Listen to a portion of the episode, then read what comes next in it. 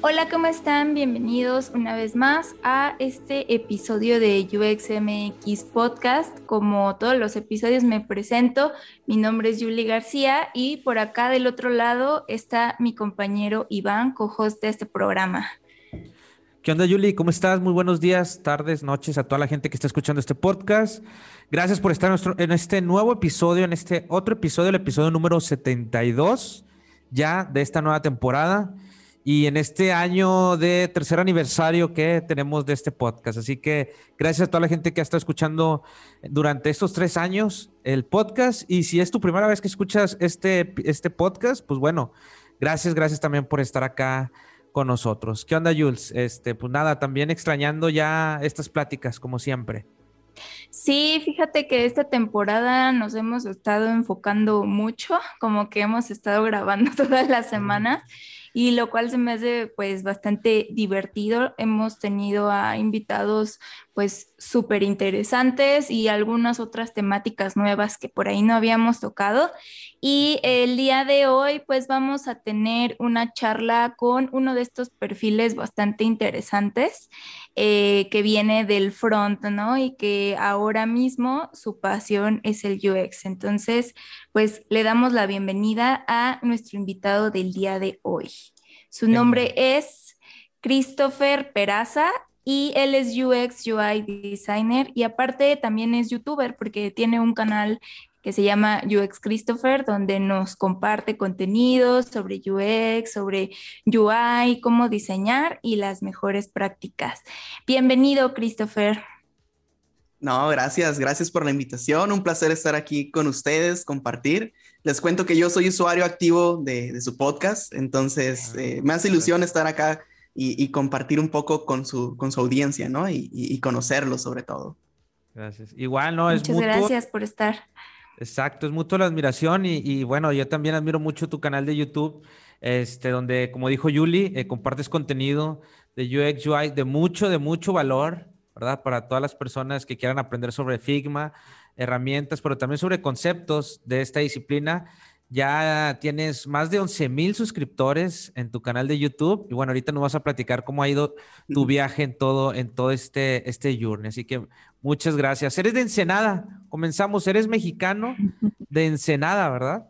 Así es. Eh, hay, mucho, hay mucha incertidumbre en, mi audiencia, en mi comunidad, porque muchas personas me preguntan, no, oye, eres de Perú, eres de Colombia, eres de dónde, no, no, no descifran a veces.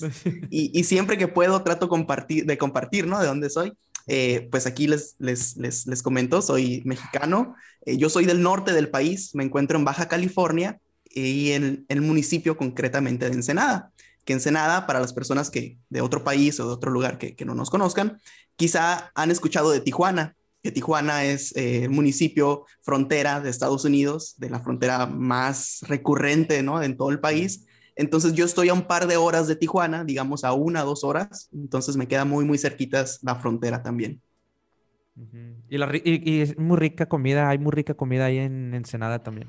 Sí, sobre todo los mariscos, el marisco, el atún, todo acá, el ceviche, todo aquí es muy, muy rico, todo lo que es de, del mar, porque estamos en puerto, es el puerto de Ensenada. Ensenada, exacto. Súper, otro, otro norteño en, en el canal. ya son unos norteños.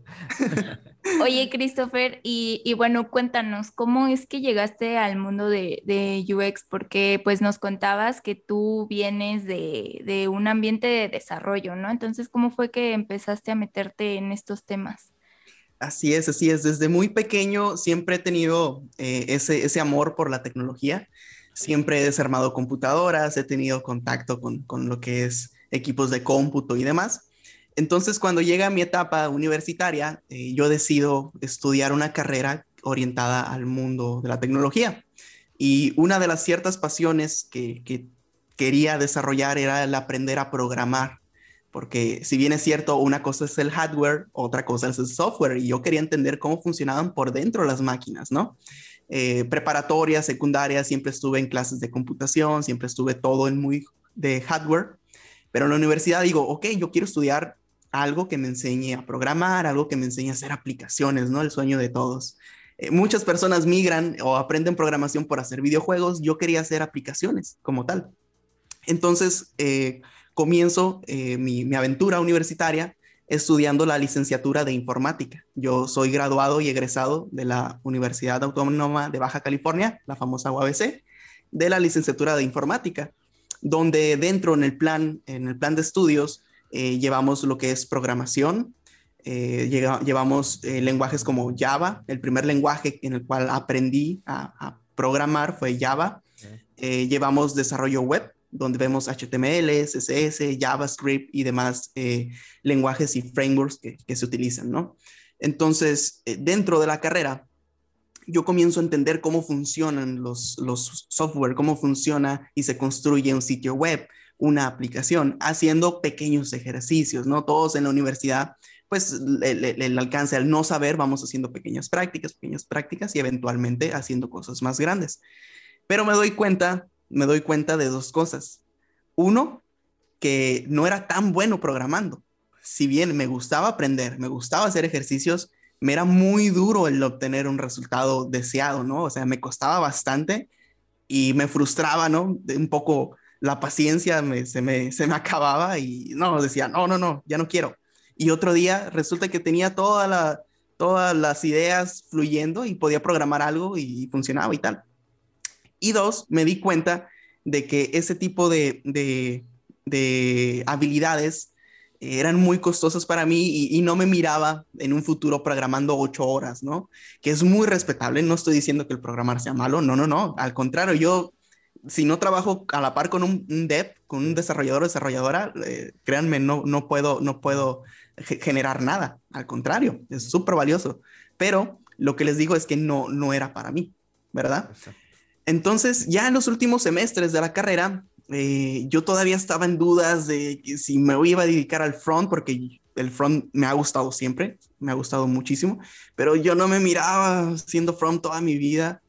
Y resulta que nos toca hacer un proyecto eh, final, un proyecto ya en los dos últimos semestres, donde se juntan un montón de materias y tenemos que eh, crear un producto digital, donde al, al hacer un grupo un grupo en equipos, ¿no? De, amigos y demás, eh, comenzamos a proponer ideas para productos digitales y al final queda mi idea. Y entonces ellos me dijeron, ¿sabes qué? Eh, tú tienes muy clara la idea de qué quieres hacer, nosotros te, ayudamos en el desarrollo, en la documentación y demás, porque teníamos que hacer una típica empresa, ¿no? De un proyecto de emprendimiento. Dicho proyecto eh, iba a competir tanto con la universidad local de nosotros como con otras universidades. Entonces era un proyecto interesante, era un reto como, como alumnos, ¿no? Era algo real y, tenía que ser algo palpable. Entonces en el Inter yo comienzo a documentarme y descubro que antes de llegar al código hay un proceso de diseño.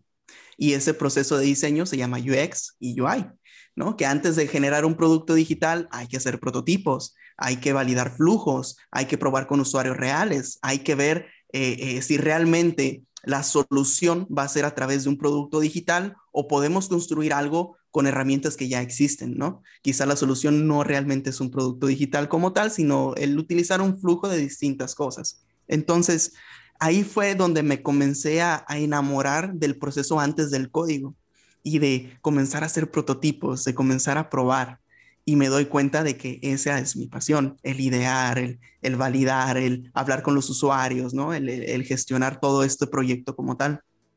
Para no hacerla muy, muy larga, eh, básicamente genero esos prototipos, eh, genero esos productos digitales porque mi rol fue de diseñador, mi equipo me ayudó con el código y demás, pero yo me encargué del proceso creativo y del diseño como tal.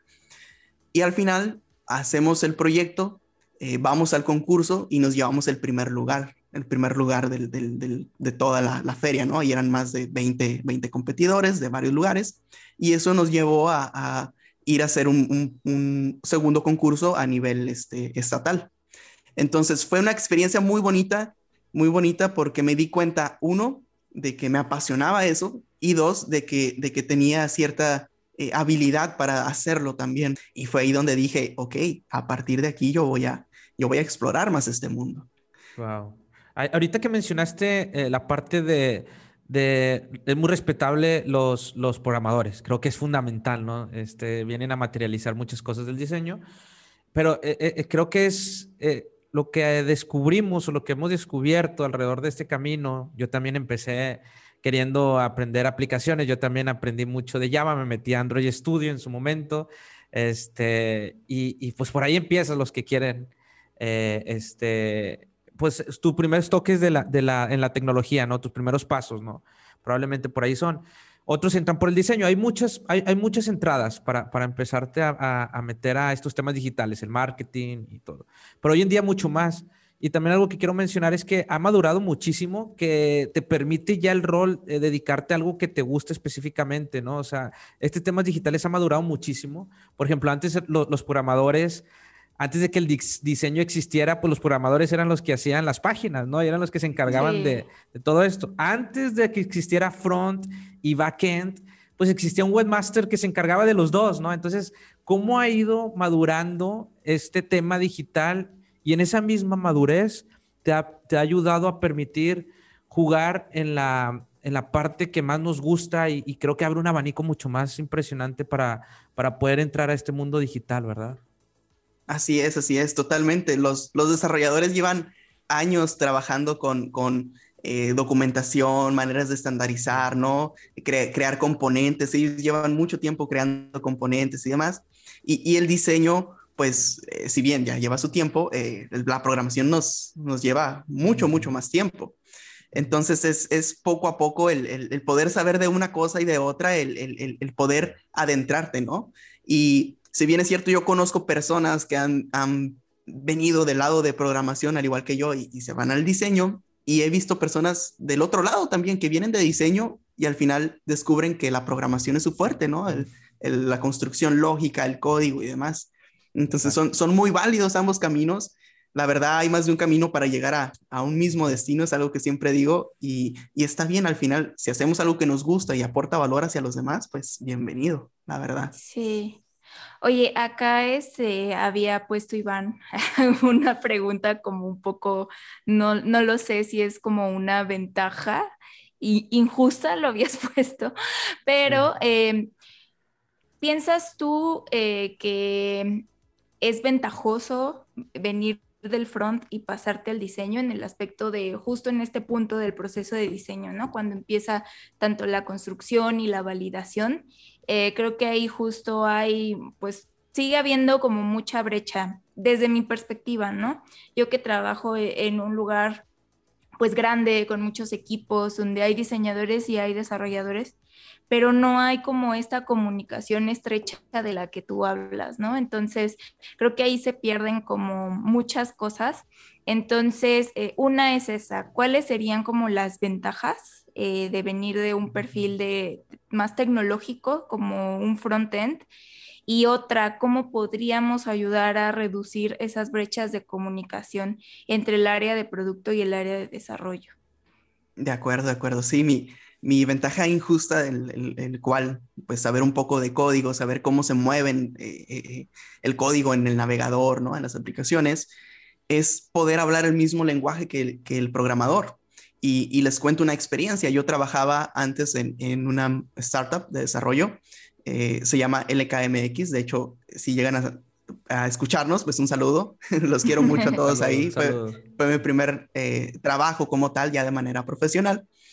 Y eh, yo trabajaba ahí y mi equipo a mi alrededor de UX UI, todos eran diseñadores gráficos. Entonces, fueron diseñadores gráficos que migraban del UX.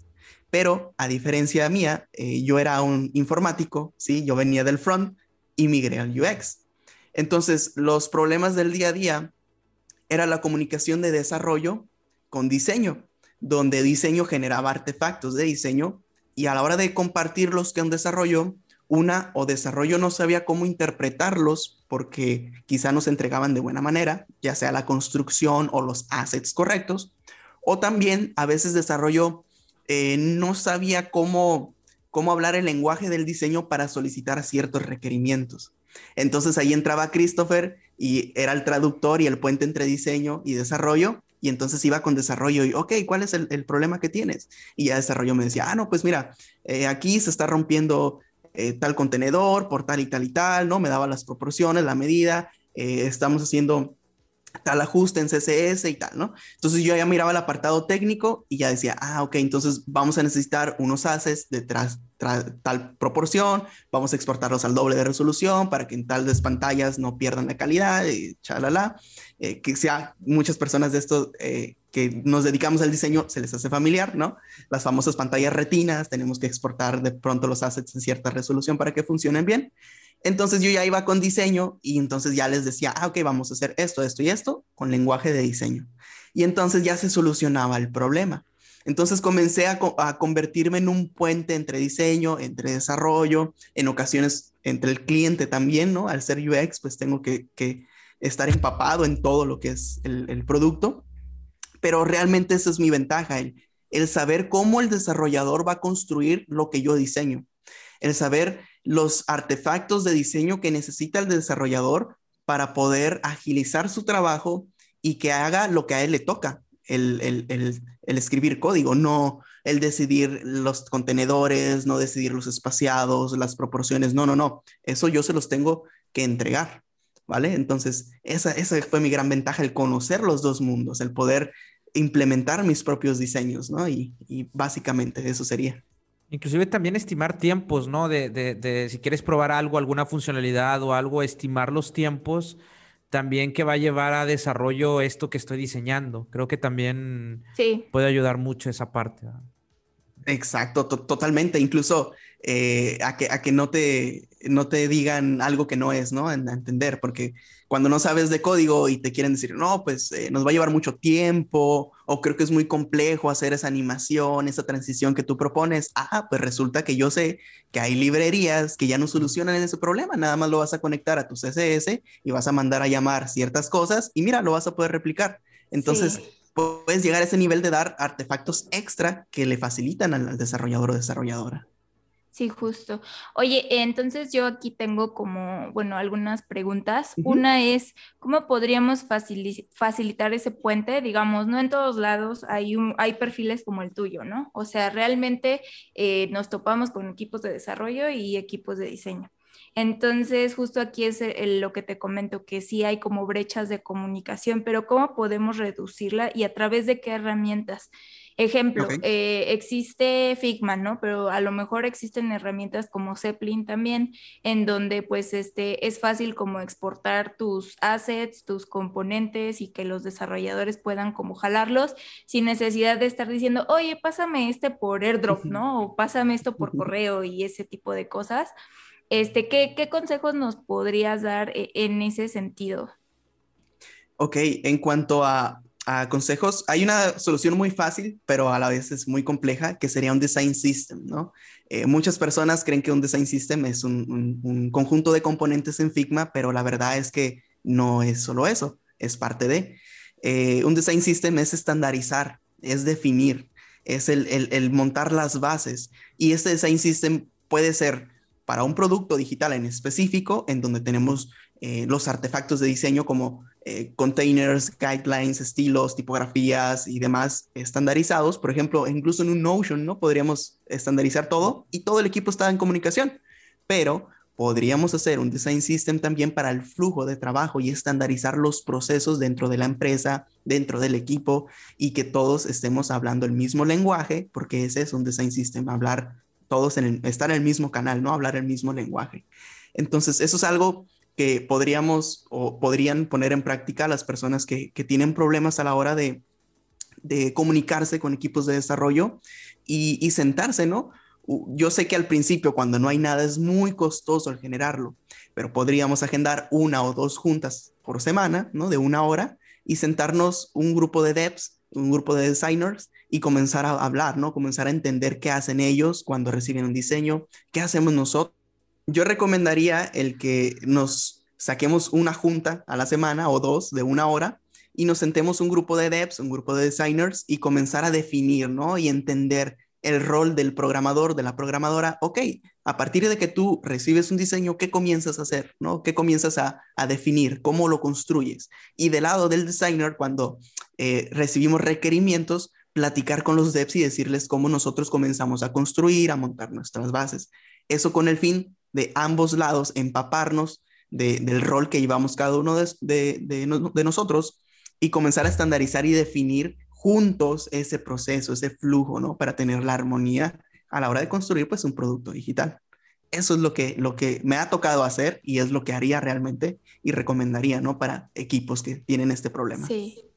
Oye, justo eh, eh, complementando lo que mencionas, yo creo que sí es importante, independientemente de, de si eres solo diseñador, pues que sepas un poco de los aspectos técnicos, ¿no? O sea, porque si no, pues de lo contrario estarías haciendo lo que tú mencionas, diseño gráfico, que no es justo como lo mismo que el diseño UI. Entonces, eh, por ejemplo, no puedes tú llegar a, a mostrar o hacer una demostración de una solución de diseño para pantalla si no tienes como ciertas bases técnicas, ¿no? De cómo funcionan las aplicaciones. Por ahí había yo como visto muchos, este, como post que salieron de repente eh, de algunas personas que decían que los design systems mataban la creatividad de los diseñadores o algo así, ¿no? Y entonces como que empezaba a leerlos y decía, sí, porque se vuelve todo muy burocrático y que lo estandarizan y que ya no puedes como proponer nada, pero ah, quitando como esa crítica que a mi parecer es como muy superficial, pienso que... Em, digo, los design systems básicamente son como librerías eh, en el front, ¿no? Librerías este, modulares. Entonces, eh, pues también tienen como ciertos criterios de diseño y cosas que tienen que cumplir, como tú bien lo comentas, pero para mí, en mi opinión personal, las personas que dicen que le quita la creatividad a los diseñadores en realidad no saben cómo funciona el diseño de software y cómo funciona la tecnología, ¿no? Porque pues justamente, o sea, todo el software... Em, se, construye de tal forma que ya está muy estandarizada. Entonces, justo es como mantener ese estándar porque las personas ya lo entienden. O sea, no es necesario como estar innovando en ese sentido, ¿no? Que, que sí tiene como pequeñas innovaciones tal vez en algunas interacciones, pero en este caso no. Entonces, yo sí estoy un poco en desacuerdo con estos posts que de repente pusieron, porque realmente es así como funciona el software y la tecnología. O sea, quien dice esto creo que no, no está entendiendo cómo es que funciona la industria y la historia misma de cómo se ha construido el software. Exacto. Exacto. Y algo, algo también complementando esta parte que, me encantó el enfoque que menciona Christopher, que es sentarse al final de cuentas a, hablar el mismo lenguaje, que pareciera que se hablan distintos lenguajes, pero al final de cuentas, si te pones a analizar mucho de, por ejemplo, que se utiliza en Figma, ¿no? Estos, estos conceptos de componentes, instancias, viene mucho de, de la programación. O sea, son, son conceptos que ya vienen, como bien lo mencionaste al inicio de la charla, Christopher. O sea, hay mucho que aprenderle también a los programadores porque llevan mucho tiempo ellos en la parte de, pues, creando productos digitales, ¿no? Entonces, ¿cómo podemos hablar el mismo lenguaje? Pareciera que se habla distinto lenguaje, pero ya cuando te sientes escuchar y a entender y ves que no hay tantas diferencias, al final es el mismo objetivo que buscamos, ¿no? Cómo hacerte el trabajo más sencillo, cómo apoyarnos todos para hacerlo mucho más ágil, que creo que ese es uno de los fines últimos en cuanto a, trabajar en equipo, ¿no? Cómo aprender rápido, trabajar de manera ágil, y creo que ese concepto pareciera que, no sé, no es tan técnico, pero es muy valioso, Christopher, sentarte, sentarte a platicar con los desarrolladores por lo menos dos, tres veces por semana, ¿no? Para entender, creo que eso es valiosísimo. Así es, y, saben, ¿saben cuál es la razón número uno de, ese problema de comunicación, eh, todos esos problemas de implementación y demás? Es el miedo. Eh, cuando somos designers y, no tenemos conocimientos de código, eh, les digo, porque me ha pasado también cuando recién inicié, me pasaba, eh, te da un poco de miedo o incertidumbre el ir con el programador o programadora, ¿no? Porque pues ellos son los que saben y dominan el código y, y a lo mejor tú no sabes hacer eso y te da un poquito de miedo, pero al final eh, son solo ideas en tu cabeza. O sea, tú sabes lo que sabes y, debes estar seguro o segura de ti mismo, de ti misma, para, para generar ese producto digital y, para colaborar en equipo, ¿no? Y cuando ya te metes la idea a la cabeza de que tu trabajo es parte de una cadena de producción y al final eh, los artefactos que tú generas tienen que llegar bien para otra persona, para que esta otra persona implemente bien también esos, diseños. eh, empiezas a perder el miedo y, tener eh, contexto, ¿no? De que el programador o programadora a lo mejor no sabe también mucho de diseño y, estamos a la par, o sea, esa, esa, esa amistad, perder el miedo y decir, oye, mi chamba, eh, si yo entiendo tu chamba, la mía va a estar bien para que tú la puedas implementar. Y viceversa, ¿no? Si tú entiendes la mía, ¿no? Me ayudas a, solucionar esas dudas, pues te voy a entregar mejores artefactos para que tu trabajo sea más sencillo. O sea, es un ir y venir. Pero sí, la resistencia, el miedo es, es, clave. Entonces hay que, hay que eliminarlo poco a poco, poco a poco. Me encanta. Me, encanta. me gustó mucho, me gusta mucho esa parte. Exacto. Oye, platícanos, Christopher, ¿cómo fue tú? Porque vienes tú de programación, como bien lo mencionas, vienes de, de, programación, de, estudiaste informática. ¿Cómo fue que aprendiste a utilizar estas herramientas de Sketch, Figma, este, e, de diseño? Eh, yo por el proyecto que les comento, el proyecto de la universidad, tenía que hacer prototipos, ¿no? Para antes de, de llegar al código. Entonces, eh, haciendo un research, encontré en su momento la, la app top era Sketch. Entonces, aprendí a utilizar Sketch de manera viendo tutoriales, buscando cursos gratuitos, eh, investigando de todo, de todo. En su mayoría los videos pues eran en inglés, no había mucho material en español. Y entonces yo aprendí haciendo ejercicios. Todos los días me ponía a hacer algo, a hacer algo. Hacía un header, hacía una sección, hacía una card y me gustaba también el, el hecho. Entonces, no, si me preguntan cuántas horas le, le invertí para, para aprender a, usar Sketch o, o hacer interfaces en, en, sus inicios, déjenme decirles que no tengo ni idea, pero fue bastante. O sea, y es cuando te gusta algo, ¿no? O sea, eh, te gusta tanto que duermes, despiertas haciendo eso, eh, estás comiendo haciendo eso, cenas haciendo eso, te duermes haciendo eso y despiertas el día siguiente y sigues haciéndolo, o sea, y no, no te enfadas. Ese fue mi, mi caso, ¿no? Entonces yo comencé aprendiendo Sketch, comencé eh, usando Sketch, haciendo prototipos, viendo mucho YouTube. Y eventualmente, cuando yo voy acá a solicitar mi primer empleo, este, llevaba un portafolio de front y un portafolio de diseño.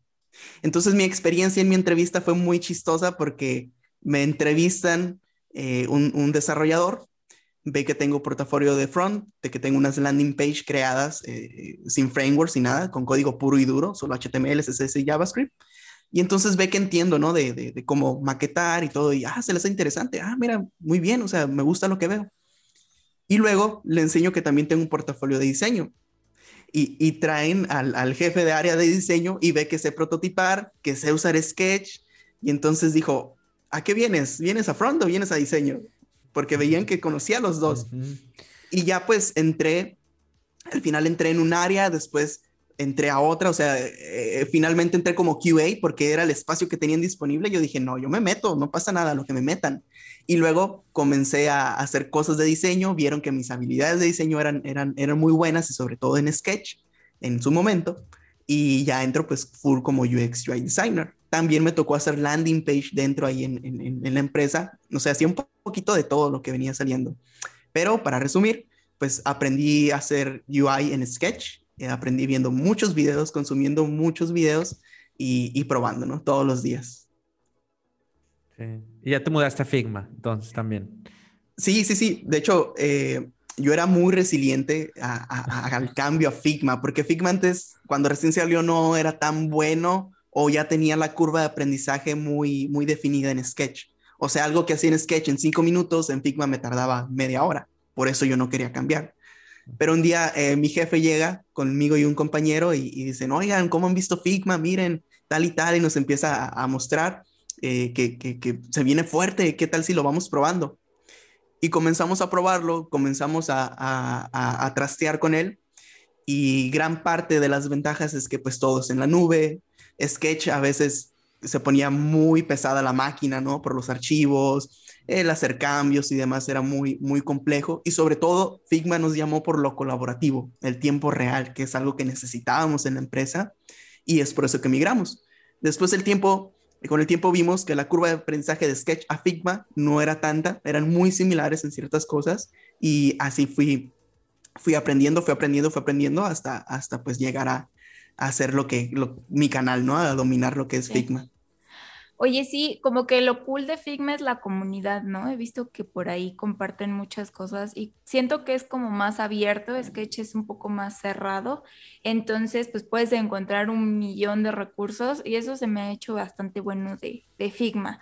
Este, yo la verdad también empecé usando Sketch cuando mis primeros inicios, pero este, sí, luego vi Figma y como estaba haciendo mucho ruido, siento que como ahí tuvieron un boom así de Figma. En la pandemia, ¿no? ahorita. Ajá. la pandemia, sí. Como que Figma es, es, lo de ahora. Este, sí le han metido bastantes cosas y la comunidad se me hace bastante buena. Entonces, eh, por ahí creo que Iván, tú decías algo como, pues la mejor herramienta es la que pues, sepas usarla, ¿no? Y con la que saques las cosas, pero siento que sí hay como ciertas este, ventajas que ofrece cada uno y pues creo que se adapta según a tus necesidades, ¿no? Entonces, no sé, como que yo lo, veo un poco así. Sí, de hecho, pues sí, no sé si entras a, a, una empresa y el equipo utiliza XD, pues bueno, pues tienes que que acoplarte al equipo, ¿no? Este, y bueno, como quiera, pues como bien dice Christopher, o sea, no hay mucha diferencia entre una y otra, ¿no? Al final de cuentas, creo que los principios son los mismos, ¿no? Al final, al final de cuentas, a lo mejor, no sé, puede cambiar en los shortcuts o algo así, pero al final de cuentas creo que, que, los principios son los mismos y bueno, el que, el que se te acople es mejor o el que, el que en, en tu empresa utilicen también, ¿verdad? Igual los dos están bien caros, entonces. Sí, pues de hecho ya empezó, ya empezó Figma a cobrarlo de FigJam y no, ya, ya empezaron, ya empezaron con, con el cobro, ¿no? Es parte de, de, la maduración de un producto digital, pues ya necesitan, pues ahora sí, este, tener revenue y pues bueno, pues ya empiezan a cobrar, pero al final de cuentas creo que que sí, Figma, como bien lo dicen ustedes, creo que puede, te ayuda muchísimo por la comunidad que hay, hay mucha documentación y creo que eso es una ventaja que creo que sí tiene Figma, a mi parecer. Sí, punto de vista. también opino. Oye, este, Chris, ahora sí, cuéntanos, ¿cómo es que te animaste a compartir contenido sobre UX en las redes? Ok, les cuento, es, curioso porque eh, si bien es cierto, creo fuertemente que todos tenemos fortalezas y debilidades en, distintos aspectos, ¿no? Hay personas que son muy buenas para escribir, hay personas que son muy buenas para hablar, hay personas que son muy buenas para ciertas actividades y, parte de reconocer esas fortalezas que tenemos y trabajarlas eh, nos ayudan en ciertas cuestiones, ¿no? Eh, en mi caso, muy temprana edad me di cuenta que tenía una habilidad para comunicar, para, para, para hablar, ¿no? Y sobre todo hablar en público. Y en la universidad, les digo, siempre me ha apasionado la tecnología y, en general. Entonces en la universidad, eh, profesores notaron esa, esa, esa pasión que yo tenía por enseñar, por compartir y demás. Entonces comenzaron a buscarme profesores para llevarme a otros grupos, tanto semestres más abajo de la licenciatura de informática como a otras carreras me llevaban a otras carreras que nada que ver con informática, ni, ni, tenían por aquí conocimientos de tecnología, para yo hablarles pues tendencias de tecnología, eh, sobre lo que se venía, eh, qué era lo más nuevo, cómo está la industria allá afuera, eh, para comunicar, ¿no? Enseñar. Entonces comencé a, a, notar que, que, estaba cool eso, que, que, estaba interesante, que me gustaba el, el enseñar, ¿no? Temas de, de, diversas tendencias de tecnología. Entonces en la universidad yo dije, algún día eh, me gustaría hacer un canal de YouTube hablando sobre, sobre, no sabía específicamente sobre qué, yo en ese entonces lo miraba como temas de informática, no temas a lo, a lo que era mi carrera, pero me gustaría, ¿no? Enseñar a hablar a personas de derecho, de contabilidad, pues la importancia de saber utilizar tecnología, sobre las aplicaciones, sobre la nube, ¿no? Porque sus carreras no enseñaban nada de eso. Y ahora con la pandemia, eh, las personas que me escucharon, que a lo mejor no me creían en mí, ya se dieron cuenta la importancia de poder trabajar remoto, la importancia de las aplicaciones, entonces eh, fue un clarísimo ejemplo, ¿no? Eh, entonces en ese momento yo dije, algún día voy a compartir algo. Ya cuando estaba trabajando e, e, en, la empresa esta que les comento, eh, comencé a tomar habilidades de diseño, comencé a, a, tomar habilidades en Figma sobre todo, que era algo muy nuevo dentro de la empresa. Y de, internamente hacíamos alguna especie de, cursos o talleres de distintas áreas, donde un programador enseñaba a, la empresa, ¿no? A ciertos grupos, enseñaba, no sé, eh, ejercicios con un lenguaje, había sesiones y mentorías y demás. Lo, lo llamábamos doyo. Entonces había doyos de programación, de programación, de programación. Y un día yo le digo, yo le digo a mi jefe, porque yo era el encargado de grabar estas sesiones del doyo, a veces de, compartir, editar los videos internamente en la empresa. Y le digo a mi jefe, oye, este Víctor se llama, de hecho, un saludo. Le digo, oye, me gustaría, me gustaría eh, hacer un doyo de Figma. ¿Qué te parece si, si, si lo compartimos pues con, con los otros devs o algo nuevos que todavía no están empapados al 100%?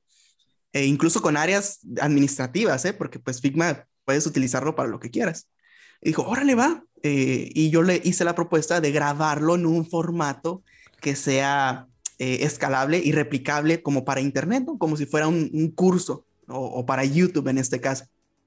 Y entonces yo le digo, me gustaría grabarlo de tal manera que no solo se vea la cámara y todo el grupo ahí sentado, sino que sea un formato que la persona, si, si se contrata a alguien nuevo o alguien nueva, este, lo pueda consumir como un curso profesional. Eh, en la empresa teníamos el estudio, micrófonos, cámaras, luces, teníamos todo, todo.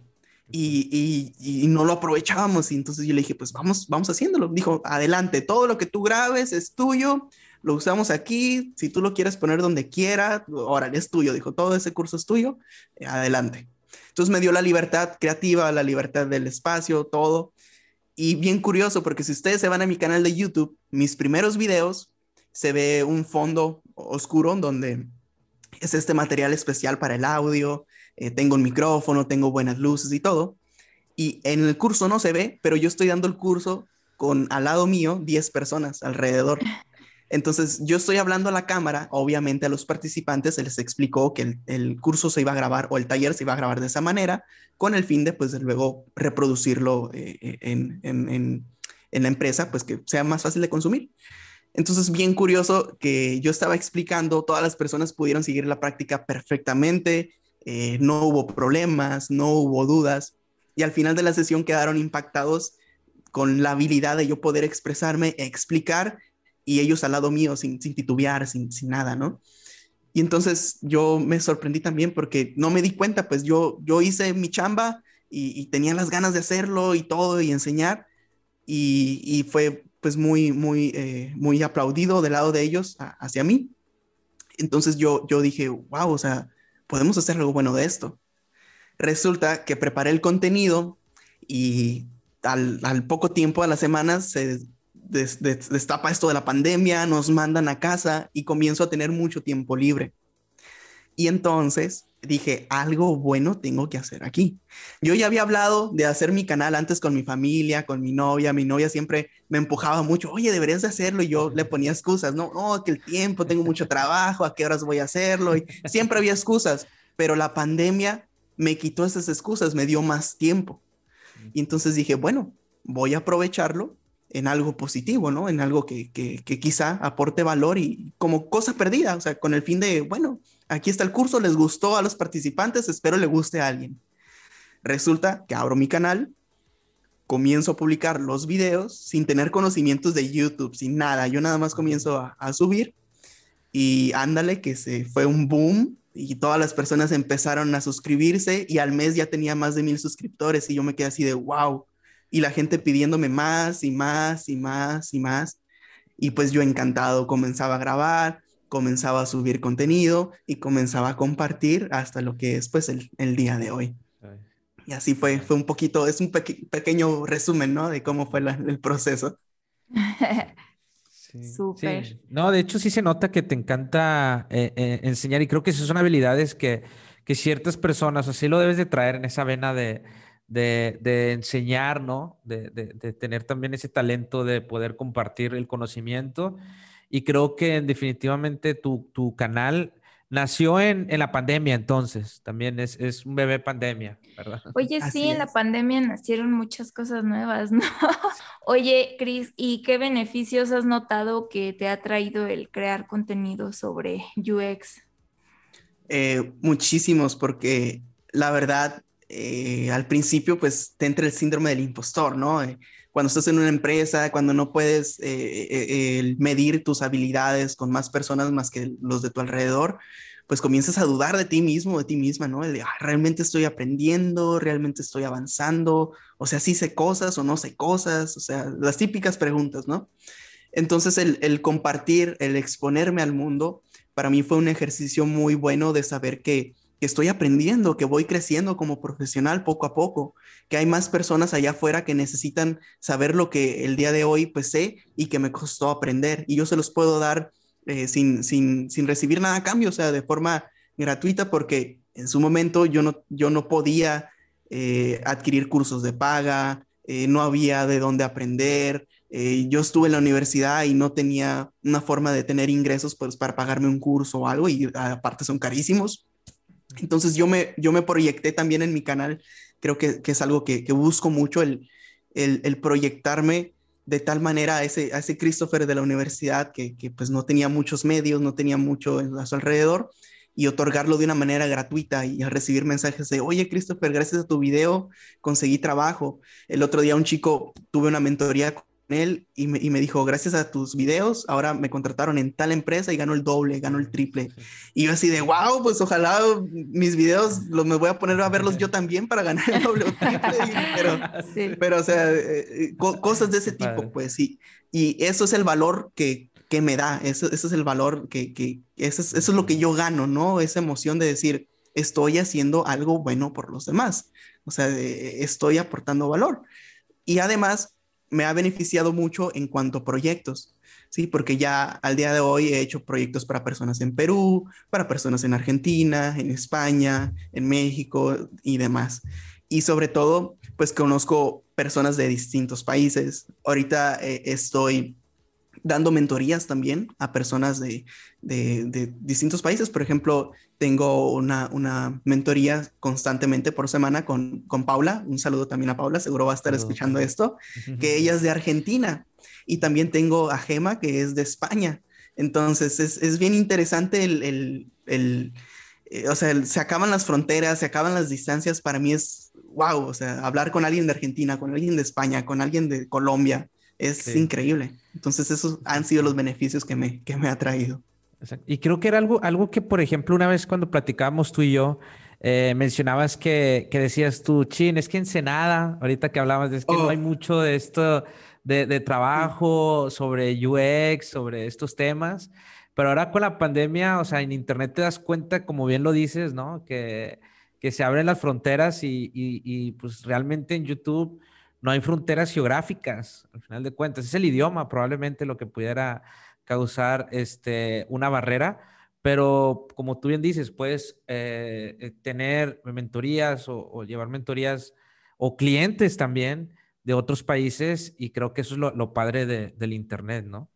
Así es, eh, eso, eso que mencionas es, muy importante porque Ensenada es pequeño, es relativamente pequeño a, a, a empresas, a negocios y es una ciudad eh, no tan grande, ¿no? Y, y, tan evolucionada, por así decirlo. Entonces las empresas de software, las empresas que aquí están, la cantidad de clientes es limitada, es, es, es pequeña, uh -huh. relativamente pequeña. Entonces antes de salir de la universidad yo decía, pues ¿a cuál me voy a ir? O sea, nada más hay dos, tres opciones, no me gustan, o sea, tendría que irme a otro estado, a otro país y, y demás. Entonces el, el, yo, yo comenzar a, a, a crear en YouTube, comenzar a abrir estas puertas, comenzar a conocer gente de todo el mundo, pues para mí fue increíble. Y ya ahora no hay límites, puedo estar en cualquier lugar sin la necesidad de estar de manera física. Entonces eso está, claro. está genial. Súper. Oye, este, Cris, ¿tienes, ¿tienes algún curso de UX eh, que tú hayas hecho y que nos recomiendes?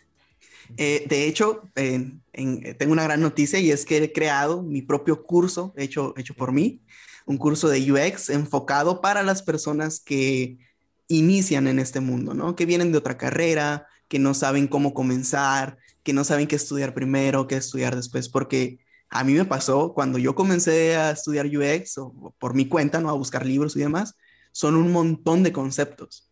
Y hay otros conceptos más buenos que otros, hay otros conceptos que debes de aprender primero antes que otros. Entonces, esa duda, esa incertidumbre se soluciona en el curso que yo hice. Yo hice un curso enfocado, paso a paso, te llevo de la mano y las personas que, ven mi, contenido en YouTube, pues ya saben la calidad, ¿no? De, de, mi manera de explicar, mi manera de ejemplificar. Entonces, es lo mismo traducido en lugar de Figma a UX. Entonces, ese curso, eh, si gustan, se los puedo compartir.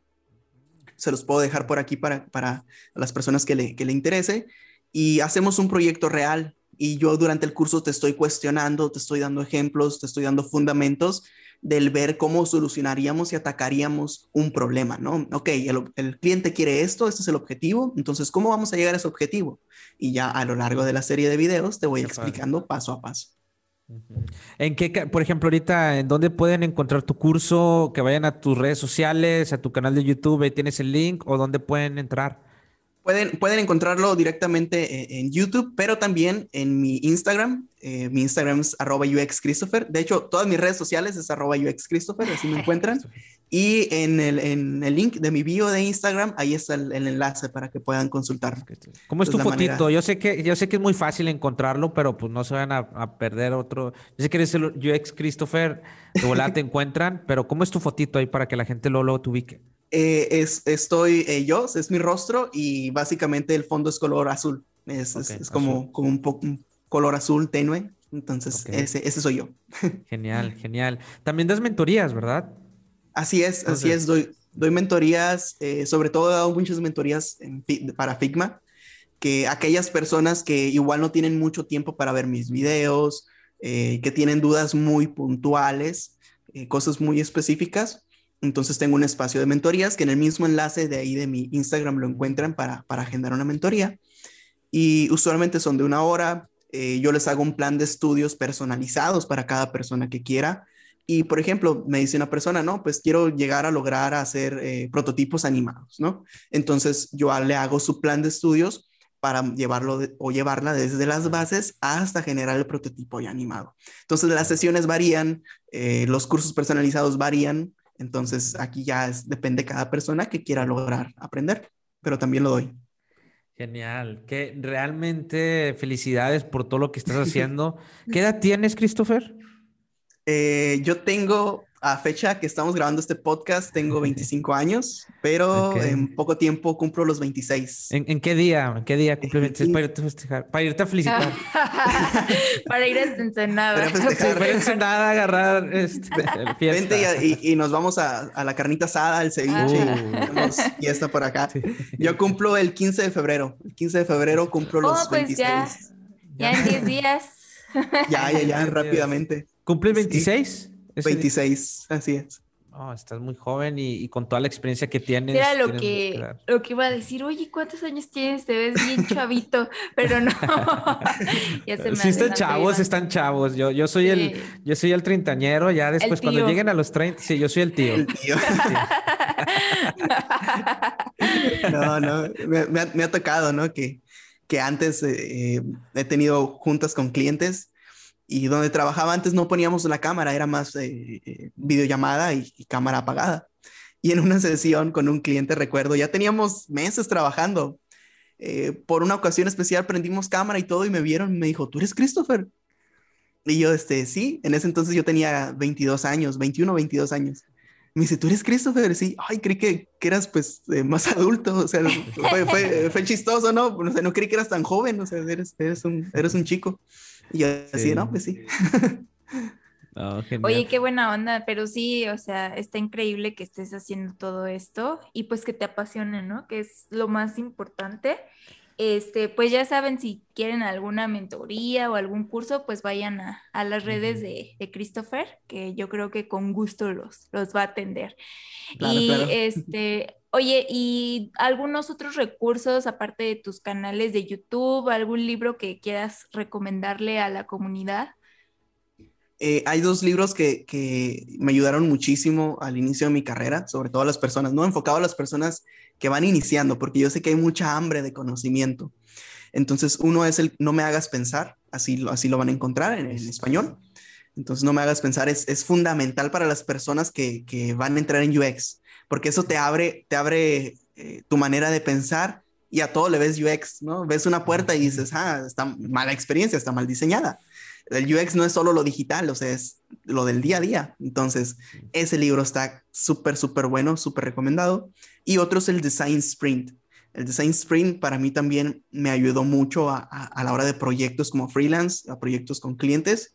Y básicamente el Design Sprint son cinco días para generar una solución a un problema específico a partir de la creación de un prototipo, ¿no?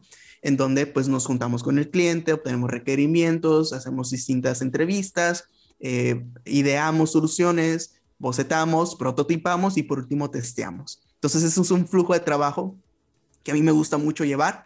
Obviamente no se adapta para todos los proyectos, pero siempre que lo puedo adaptar, pues lo adapto. Entonces está, está genial esos dos para, para comenzar. Exacto. Genial.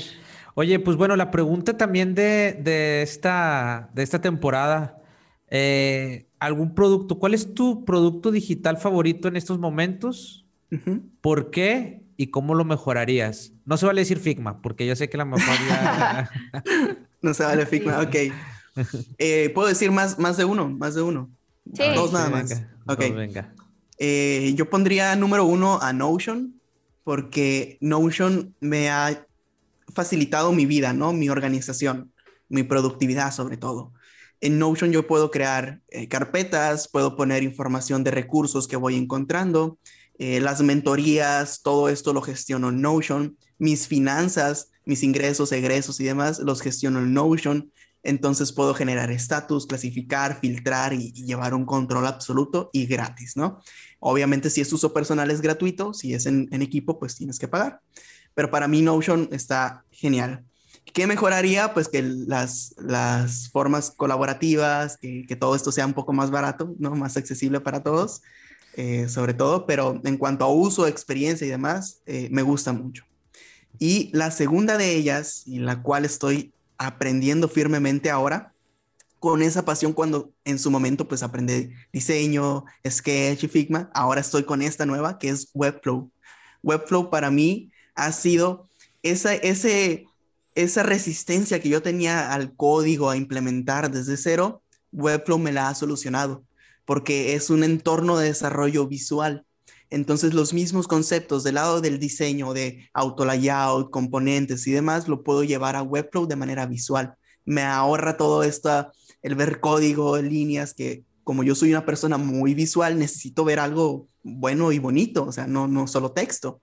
Entonces, eh, yo estoy trabajando actualmente en mi portafolio personal de los proyectos que hago y demás, y, y lo estoy haciendo con Webflow. Entonces he aprendido un montón de cosas y espero próximamente hacer cursos gratuitos, en este caso en mi YouTube, de Webflow. Entonces, para que estén al pendiente ahí a las personas que, sepan de Webflow, voy a estar subiendo ahora de esto también. Oye, ese sí te lo, lo voy a tomar porque yo estaba intentando hacer mi portafolio justo en Webflow, pero me desesperé y dije, no, esto no es para mí y terminé usando otra vez UXfolio. Entonces, la verdad sí me gustaría como tener algo más como personalizable y, este, y más ad hoc a lo que yo quiero como demostrar. Entonces, yo creo que estaría súper bueno este curso. Ahí nos avisas cuando ya lo Claro, claro. Te sigamos claro, en tus redes. Y me gusta esa parte que una vez, una frase que, que, yo creo que tú la aplicas mucho, el que enseña aprende dos veces. Este, y creo que tú lo estás aprendiendo. Por ejemplo, ahorita que dices, estoy aprendiendo sobre Webflow, después voy a subir también tutoriales sobre Webflow. Entonces, eso, eso todavía se te queda más impregnado el conocimiento cuando lo compartes, ¿no?